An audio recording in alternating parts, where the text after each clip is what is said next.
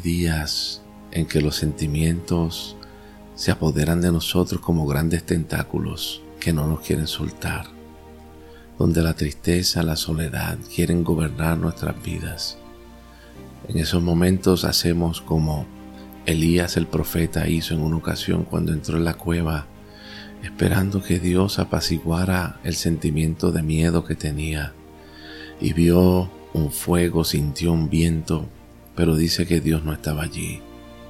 Estaba esperando con muchas ansias la intervención de Dios en su vida. Hay veces que buscamos personas para que nos ayuden a salir de esos sentimientos y buscamos como Dios buscó un justo y dice que no lo encontró.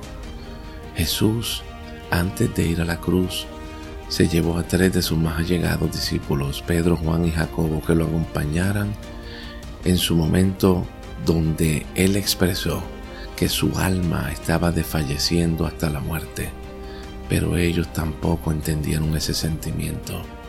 Lo dejaron solo, pero aún así, él sabía que no estaba solo. Él les había dicho, ustedes todos me van a dejar, pero no voy a estar solo. Papá va a estar conmigo. Y hoy esa es nuestra esperanza, que papá va a estar conmigo. Y el salmista decía, ¿por qué te abates, oh alma mía? ¿Por qué te turbas dentro de mí? Espera en Dios, porque aún he de alabarle, salvación mía y Dios mío. Aunque no pueda explicar mis sentimientos hoy y no tenga nadie que pueda ayudarme, puedo estar seguro que papá siempre va a estar conmigo.